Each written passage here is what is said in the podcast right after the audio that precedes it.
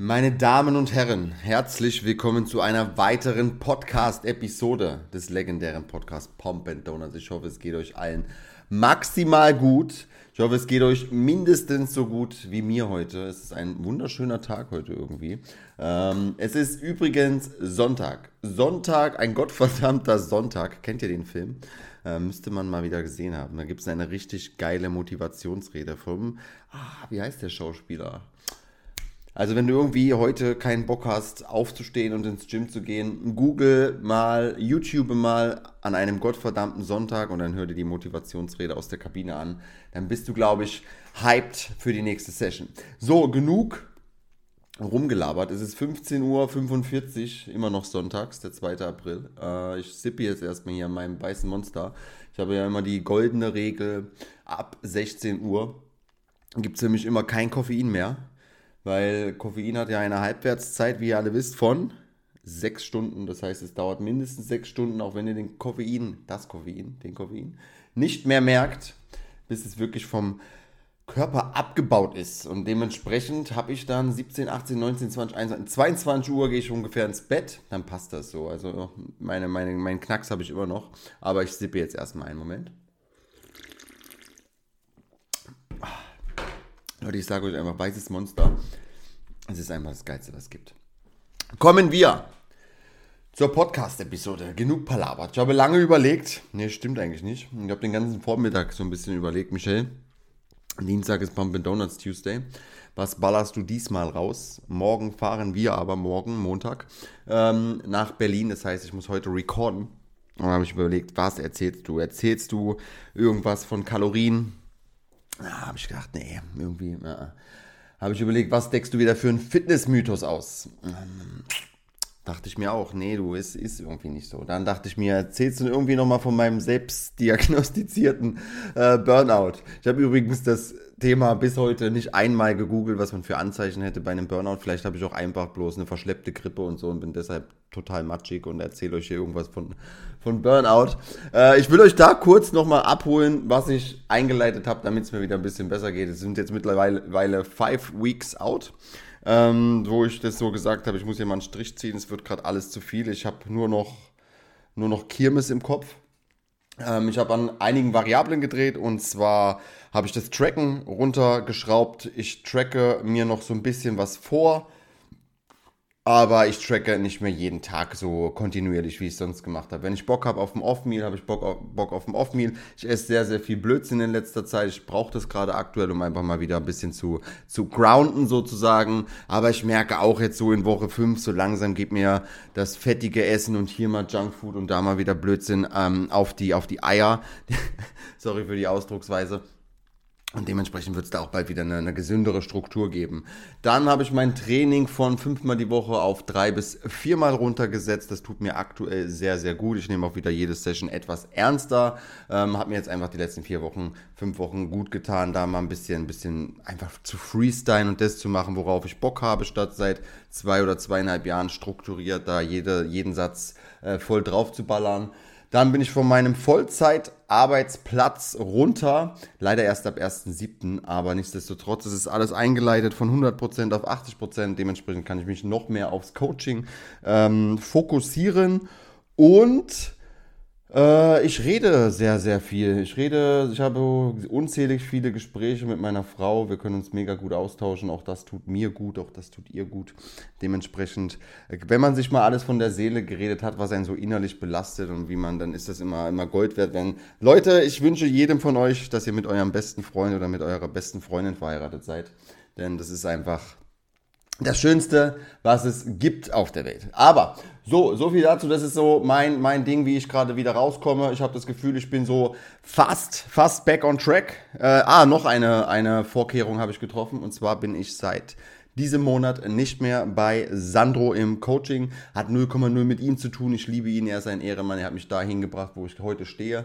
Aber ich möchte jetzt erstmal versuchen, mich etwas selbst zu coachen. Auch da wieder eine Challenge für mich. Wie funktioniert das? Wie kann ich das anwenden?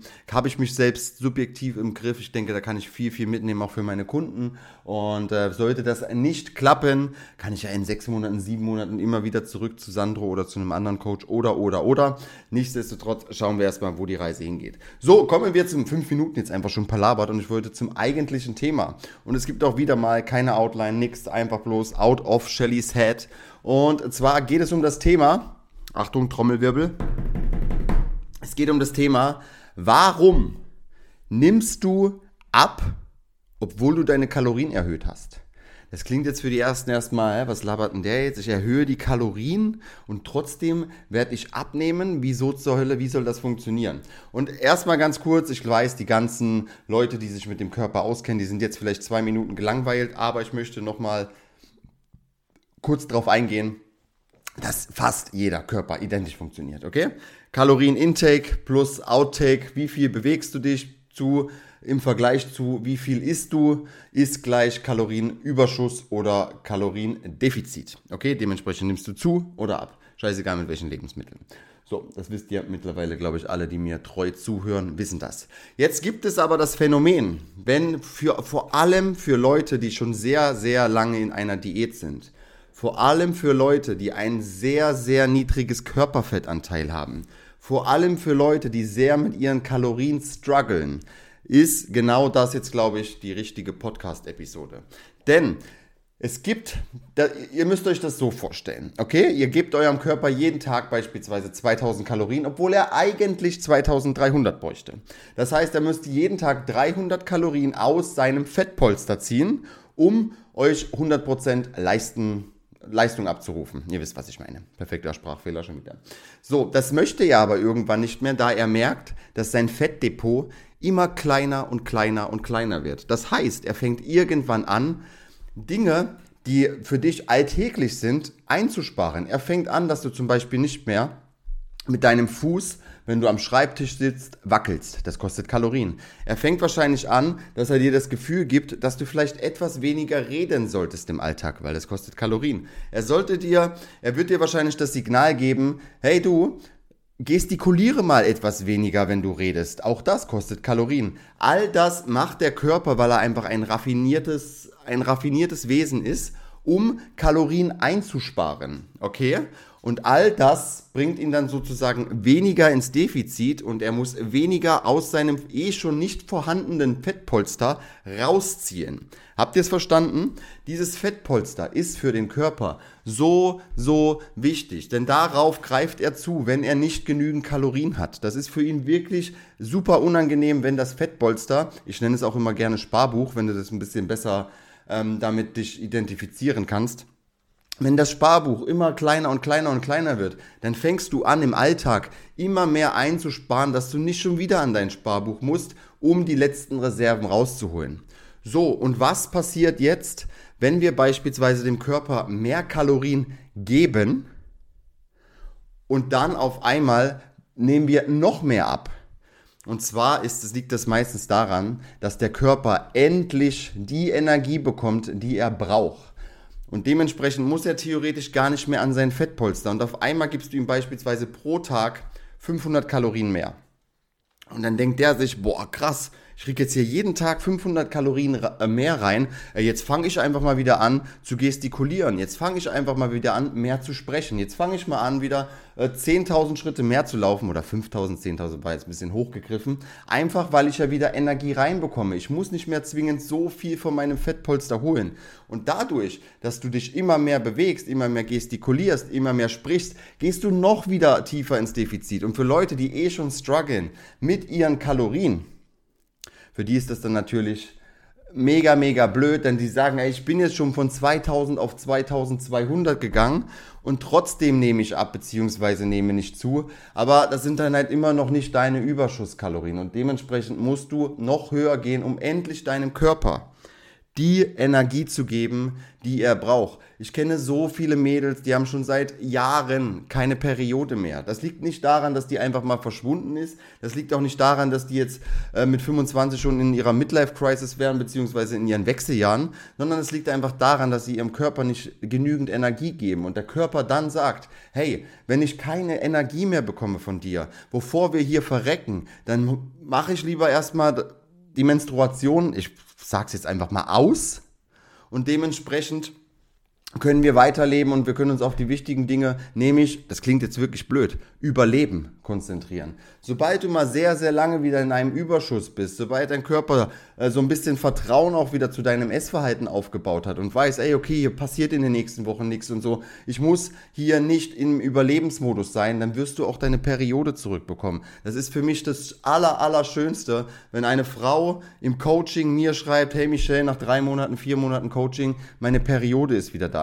Das ist mir so viel mehr wert, als wenn ich da den 125 Kilo RDL-Satz von irgendjemandem sehe, ins Muskelversagen. Denn das ist einfach Leben. Der Körper funktioniert wieder und das ist das, für was dieses Coaching am Ende auch ein wenig stehen soll. So, jetzt habt ihr genug von mir gehört.